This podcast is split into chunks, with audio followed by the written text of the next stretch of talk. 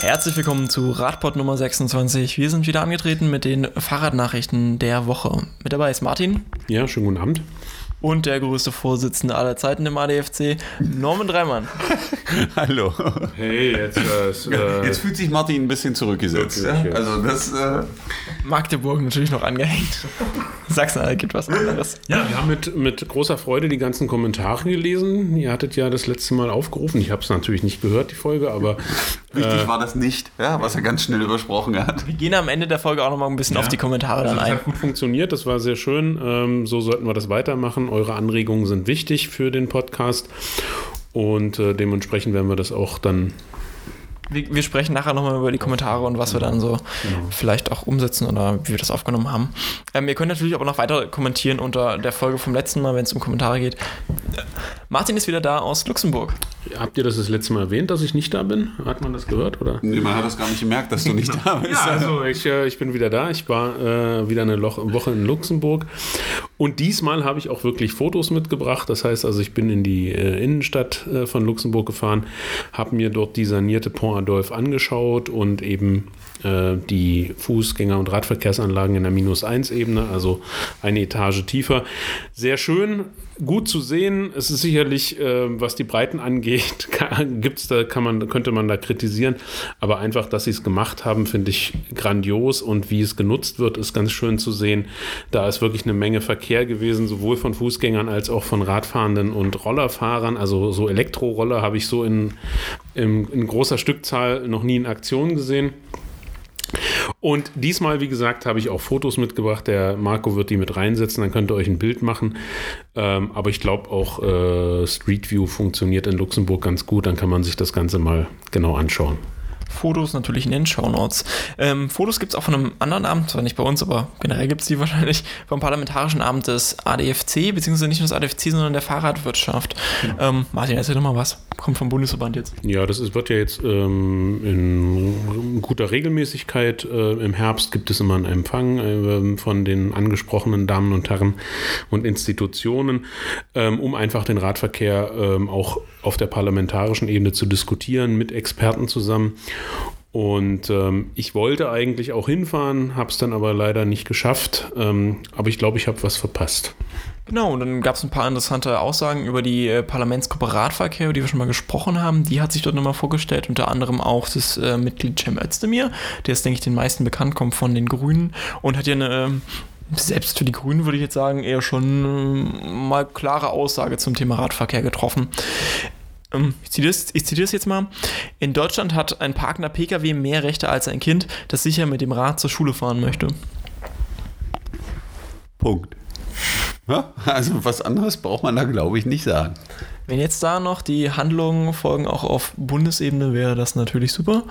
Und es nicht nur bei solchen Aussagen dann bleibt. Ja. Mal gucken, was die äh, Parlamentsgruppe Radverkehr so voranbringt. Wenn es da was Neues gibt, informiere euch natürlich äh, wie immer hier darüber. Wir versuchen mal parallel das äh, vielleicht auch für den Landtag in Sachsen-Anhalt äh, zu positionieren und ins Gespräch zu bringen. Mal gucken, wie sich das entwickelt. Auch da gibt es dann, wenn es was Neues gibt, hier natürlich den Bericht dazu. Was Neues gibt es auch noch weiter von der Bundesebene. Wie, ähm, die Verkehrsminister haben, äh, Verkehrsministerin, ich glaube, es ist auch eine Frau dabei, die haben sich Weiß ich gar nicht. Ist, ist eine Frau Verkehrsminister in irgendeinem der Länder? Schön wäre es ja, aber ich weiß das nicht. Ich glaube nicht. Also ihr könnt das ja mal, äh, vielleicht recherchiert es jemand und äh, schreibt uns das unter die Kommentare. Also mir wäre das neu. Also wenn ich so die Bilder vor Augen habe, ähm, wüsste ich das nicht. Aber das kann natürlich auch sein. Also ja, guckt einfach mal. Auf jeden Fall und wünschenswert. Wünschenswert. Ach doch, es gibt auch definitiv eine in Berlin. Da ist nämlich Umweltsenatorin ja, stimmt. Regine Günther ist nämlich auch Verkehrsministerin. Ja, ja, ja, genau. Also eine Frau ist dabei. Mindestens. Die Arme. Ja? Zwischen alten Männern. Jedenfalls haben die sich unter anderem äh, neben Diesel auch ein bisschen mit dem Radverkehr beschäftigt und der ADFC-Bundesverband hat dazu auch mal einen kleinen Kommentar abgegeben und gesagt, wenn man die SDV, das ist ein sehr umfangreicher Kommentar, wenn man die SDVO schon novellieren will Richtung Radverkehr, dann sollte man das auch richtig machen.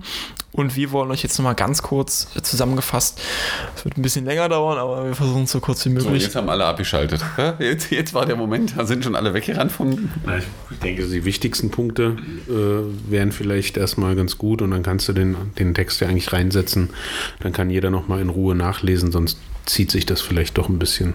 Genau, die wichtigsten Punkte, die der ADFC für eine Novellierung der SDVO fordert. Das wäre unter anderem mal das Tempo 30 innerorts. In den meisten Städten oder Dörfern ist das immer noch die Tempo 50. Magdeburg ist da schon relativ weit eigentlich bei der Tempo 30. Das wurde hier in den 90ern umgesetzt. Also ich glaube, was man zur Erklärung sagen will, nicht, dass jetzt wieder wer verängstigt wegrennt, obwohl die meisten Radfahrer es wahrscheinlich befürworten. Also es geht nicht darum, dass man in der Stadt nur 30 fahren darf, sondern eben, dass man erstmal 30 zur Regelgeschwindigkeit erklärt. Ja, das ist immer so. Und so wie man heute 30 Zonen ausweist, dann äh, Straßen mit Tempo 50 maximal anordnet, äh, um einfach sicherzustellen, äh, dass gewisse Dinge funktionieren. Und dann muss man das sicherlich auch damit verbinden, dass wenn es solche Straßen gibt, da auch dementsprechende Infrastruktur ist und man das vorher nicht darf. Und beim Überholen soll der Standard gelten, der eigentlich jetzt schon von vielen Gerichten so bestätigt wurde, dass wenn Radfahrende überholt werden sollen, anderthalb Meter Abstand mindestens zu halten sind. Das ist bisher nur auf der Grundlage von Gerichtsentscheiden. Es gibt das steht noch nicht in der StVO und diese Verankerung in der StVO würde dem auch noch mal ein bisschen mehr Gewicht verleihen. Hofft man zumindest. Ja, ich glaube, das ist äh, auch eine nicht unbegründete Hoffnung, weil natürlich die Diskussion immer ist, äh, wenn man mit äh, äh der anderen Seite diskutiert, ja, da steht ja nirgendwo, da muss man erst wieder die Gerichtsurteile 20 Stück raussuchen, wo man ihnen das zeigt. Äh, es wäre sehr gut für alle Beteiligten, wenn das da drin stehen würde. Und wenn auch klar definiert ist, dass die 1,50 Meter Abstand vom Radfahrer heißt und nicht vom Bordsteinkante oder einer gedachten Linie, sondern der Außenseite des Radfahrers und dass, wenn Kinder unterwegs sind, es sogar zwei Meter sein müssen. Also es gibt andere Länder, wo das klar und deutlich in der Straßenverkehrsordnung steht und das wäre ein deutlicher Schritt nach vorne. Ja. Bei der Signalisierung, das heißt hier konkret, steht es mit Lichtsignalanlagen, das sind im Volksmund Ampeln, also das, wo ich bei Rot halten sollte und bei Grün dann rüberfahren darf, ähm, soll es auch eine neue Lösung für Radfahrende geben. Also die meisten Ampeln haben das leider immer noch nicht, eine eigene Radverkehrsanlage, ähm, die direkt ausweicht von Radfahrende fahren dürfen. Das ist eigentlich sollte das schon längst der Fall sein. Jetzt soll es auch in der STVO, dass jede Lichtsignalanlage, also in dem Fall Ampel, auch eine ordentliche Radverkehrsführung bekommt. Wer Interesse hat für Magdeburg, äh, heute war wieder die OB-Runde. Ich glaube, wir sollten das Dokument verlinken, fällt mir gerade ein. Äh, die Grünen hatten eine Anfrage gestellt zu den Ampelzeitschalten. Ähm, da sind drei Seiten Text. Wenn man da sich durchgekämpft hat, steht unten drinne. An den meisten Ampeln sind die Umlaufzeiten für Radfahrer 20 bis 30 Sekunden schneller als die für ein MEV und alle anderen. Also wenn euer Eindruck auch so ist, also meiner ist ein anderer, ich glaube, wir sollten das als Link nochmal reinsetzen. Wie kommen Sie denn darauf? Ja, weiß ich auch nicht. Waren drei, also drei Seiten Text. Also ich hatte Gehirn nichts Knacks, nachdem ich mich durchgekämpft hatte bis zum Ende. Und dann kam dieser Satz am Ende. War großartig, äh, aber ich glaube, wir stellen den Link einfach rein. Das Dokument ist ganz neu aus der Oberbürgermeisterrunde heute. Und zeigt auch wieder, dass es wichtig ist, dass man sowas in der STVO regelt, damit da nicht so eine Schwachsinnsargumentation kommt, wie wir sie da wieder lesen durften. Ich denke, das ist ja der Punkt. Wir wollen diese ganzen Diskussionen umgehen, ob nun Gerichtsurteil XY, nein, es steht dann in der STVO ein Punkt, keine weitere Diskussion, fertig aus. Hm. Einen äh, letzten Punkt gibt es jetzt nochmal zum generellen SDVO, das ist das Nebeneinanderfahren von Radfahrenden. Das dürfen die nämlich bisher auf der Straße noch nicht. Warum ist es denn clever, die eigentlich nebeneinander fahren zu lassen, Norman? Ja, jetzt kriegst du erstmal aus der Sicht. Weil jetzt füllt sich die Kommentarspalte wahrscheinlich mit denen, die sich mit der Rechts. Ich hab's extra provokativ aus. Ach, der, der, jetzt kommt der, der, der, der Journalist raus. Machst du jetzt Bildzeitungsniveau oder was? Nein, also äh, auch heute dürfen Radfahrende schon äh, nebeneinander fahren, laut STVO, aber nur dann, wenn sie keinen behindern. Das ist natürlich sehr schwammig formuliert und führt sicherlich immer wieder zu Diskussionen, weil gerade in so Straßen, die relativ eng ist, wenn man als Radfahrer nebeneinander fährt, weil man sowieso nicht überholt werden kann, weil der Autofahrer nämlich die 1,50 Meter nicht halten kann ähm, und man fährt dann nebeneinander Rad, dann äh, führt das zu noch mehr Ausrastern hinter einem im Regelfall. Ähm, und äh, ja, da wäre natürlich eine STVO hilfreich, die besagt, dass man das darf, weil als Autofahrer stelle ich das überhaupt nicht in Frage, weil wenn mein Beifahrer mitfährt, sitzt der neben mir. Ja, und dann kann ich mit dem erzählen.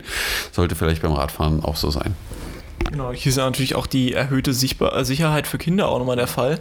Wenn ich mit dem Kind unterwegs bin, auch auf der Straße, möchte ich eigentlich nicht, dass das hinter mir ist, sondern dass ich es zumindest in meinem Sichtfeld habe, ja. Ja, oder also normalerweise hat man es ja vor sich, damit man es ein bisschen sieht, aber wenn da irgendwas Komisches passiert, dann darf man zugucken, wie seinem Kind was Komisches passiert. Und ich würde das Kind, glaube ich, nicht vor mir über die Kreuzung fahren lassen. Das wäre mir ein bisschen zu. Doch, du siehst es besser. Also ich, also ja, das macht man ein bisschen abhängig, aber normalerweise mag ich es lieber, wenn meine Tochter vor mir fährt. Ich vertraue mal auf das Urteil des Vaters an der Stelle.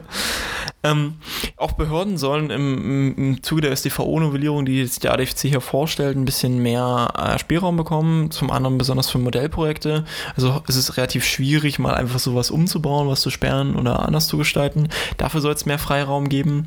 Also im Endeffekt das äh, niederländische System. Wir hatten letztens einen Vortrag vom Niederländer, vom Verkehrsplaner und der fasste das einfach in die Worte in Deutschland macht man drei Millionen Studien, um dann vielleicht zu entscheiden, was man machen kann. Gerade für die deutschen Radfahrer ist es immer so, die gucken in die anderen Länder und fragen sich, wieso geht das da und wieso geht das bei uns nicht? Also man macht 300 Untersuchungen, um dann vielleicht irgendwann mal eine Entscheidung zu treffen.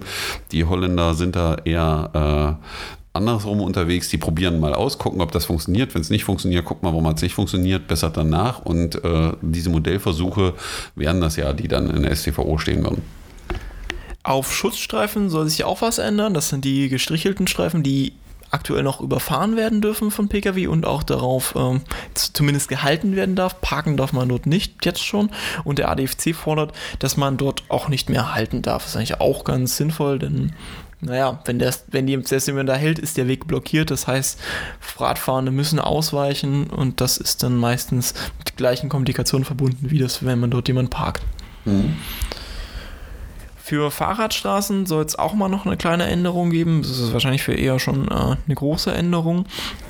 Man wünscht sich, dass hier keine Pkw mehr zumindest einseitig in Fahrradstraßen parken dürfen. Also beidseitige Beparkung ist häufig immer noch die Regel in Fahrradstraßen. Hier soll jetzt maximal nur noch eine einseitige Beparkung möglich sein, geht es nach dem ADFC. Norman zuckt mit den Schultern, wieso? Mm, ja, kann man machen, aber ich glaube, das Problem der Fahrradstraßen hängt nicht daran, dass da rechts und links Fahrzeuge parken, sicherlich schon, weil viele stellen sich natürlich vor, dass die Straße komplett alleine ist für die Radfahrenden. Ähm, wenn man Fahrradstraßen in Holland sieht, ähm, dann zeichnet die was anderes aus, nämlich dass der Asphalt genauso aussieht wie ein Radweg und damit macht das den Autofahrern schon klar, was da anders ist. Das steht ja auch mit drin. Und das führt dann äh, zum deutlichen Miteinander und ich habe da auch Fahrradstraßen gesehen, wo rechts und links geparkt wurde, was völlig problemlos war. Äh, es ist eher eine Frage der Aufklärungsarbeit, wie das Miteinander untereinander funktionieren kann und muss und äh, da kann man in andere Länder, glaube ich, gucken und das äh, sich annehmen, äh, würde deutlich zu mehr Erfolgen führen als diese Diskussion darüber jetzt, ob da ein paar, ob auf der einen Seite geparkt werden darf oder nicht. Ist aber meine persönliche Meinung. Ansonsten gibt es auch nochmal was für, also mit einem sehr komplizierten Titel hier, Einbauten auf der Fahrbahn. Das heißt eigentlich nur was, man möchte äh, Radwege besonders schützen. Das sind die sogenannten Protected Bike Lanes, von denen viele von euch sicher schon mal gehört haben oder sie auch schon gesehen haben. Die sind in der SDVO eher noch gerade so ein Graufeld, also nicht so ganz äh, klar, ob sie jetzt zulässig sind oder nicht zulässig. Entsprechend möchte man, dass man auch solche Sachen extra zum Schutz von Radwegen aufstellen kann. Ja. Gucken wir mal, was man daraus macht. Berlin baut es ja schon. Also. Also es gibt so, äh, es gibt Momente, da lebt man in Deutschland gerade, äh, dass die Verkehrsplaner eben aufgrund dessen, dass das ganze Regelwerk so veraltet ist, ja, und äh, gar nicht den neuen Mobilitätsformen gerecht wird, dass der ein oder andere Planer oder die Stadträte oder eben die Bürger so viel Druck machen, dass man in die Situation kommt, einfach neue Dinge ausprobieren zu müssen. Äh, und bei den Berlinern war es ja dieses äh, Radgesetz, was da kam, das Mobilitätsgesetz. Ähm, das führt jetzt einfach Gott sei Dank dazu, dass man Dinge einfach mal macht ja, und nicht immer 300 Mal zerredet, sondern sich zusammensetzt, eine vernünftige Lösung sucht, die baut und sich dann anguckt, funktioniert das, was funktioniert nicht, was muss nochmal geändert werden, halte ich für den deutlich besseren Ansatz, wenn man davor vernünftig drüber redet und eine Risikoabwägung macht.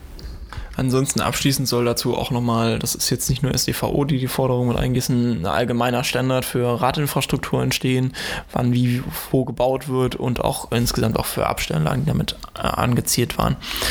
So viel jetzt zur SEV-Form. Ich glaube, den meisten, die jetzt hier nicht Jura studieren, äh, qualmt jetzt schon wieder der Kopf, weil das viel zu viel war. Ähm, Und wir haben noch gar nicht über jeden einzelnen Paragraphen geredet. Aber nein, wir, Martin ist auch schon komplett. Ich erinnere an die Anmerkung. Welche? Schaut in die Shownotes und lest es noch einfach nochmal durch. Das sorgt für mehr Übersichtlichkeit. Ähm, jetzt müssen wir über den Aufreger letzten Woche reden. Norman freut sich schon ganz riesig für du einkommen. Was? Ich soll mir die Warmweste einführen oder? Ja, so ungefähr ins Thema. So war das gedacht, ja.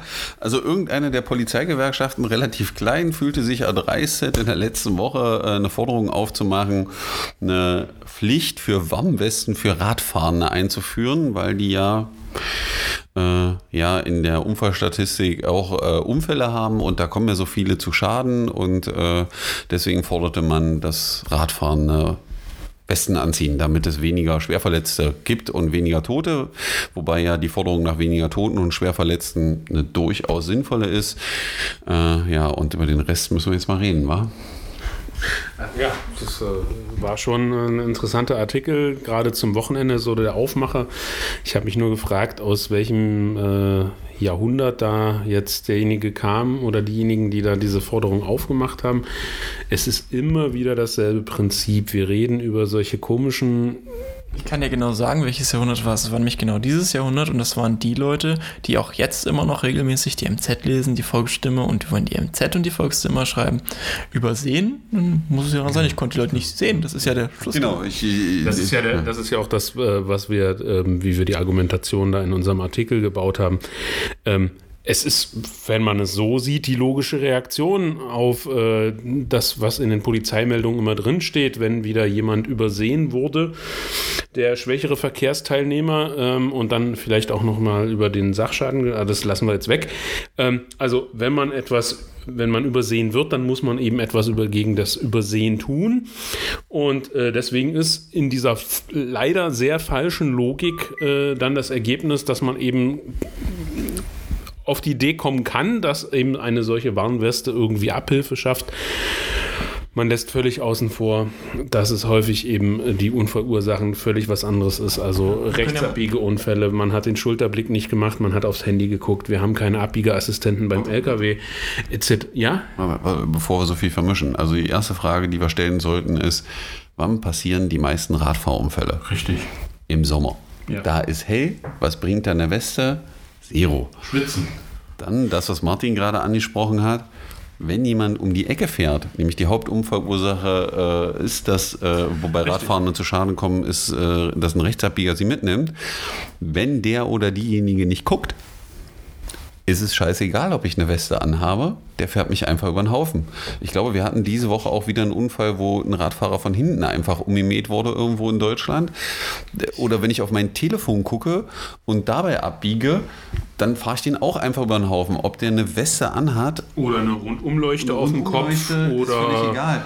Ich kenne Videos. wie ein Weihnachtsbaum rumfährt, das ist äh, in dem Fall dann egal. Genau, es gab ein Video auf Twitter, da äh, hat einer eine Kamera auf dem Fahrrad, ihr habt jetzt die Tage, ich weiß nicht, ob wir es noch rausgesucht kriegen, der filmt eine, die auf ihrem Telefon rumtippt, im Auto neben sich, hat noch eine 150 Lux-Kamera, äh, Lampe, die blinkt, dreht das Ganze in das Führerhaus rein, die guckt weiter auf das Telefon, die hat es gar nicht mitgekriegt und verpasst dann noch die rote Ampel.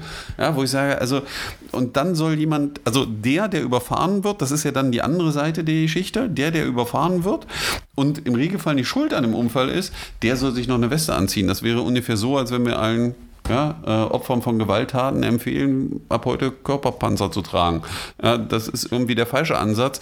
Und da muss man dann auch der, der Polizei sagen, also Jungs, wie wär's denn mal, wenn ihr bestehenden Gesetze durchdrückt äh, und kontrolliert, indem nämlich kontrolliert wird, dass beim Abbiegen geguckt wird, dass keine Handys in der Hand sind und dass man langsam und Sichtfahr nach dem Sichtfahrgebot fährt. Nämlich nur, wenn ich etwas sehe, darf ich fahren. Und dass wir endlich dann auch mal in unsere Statistiken, die wir rausgeben, auch reinschauen und sie mal richtig analysieren, dann würden wir eben feststellen, die Ursachen haben wir schon genannt, dass das die Hauptursachen sind, äh, dass man nicht geguckt hat, dass der Schulterblick fehlt, etc.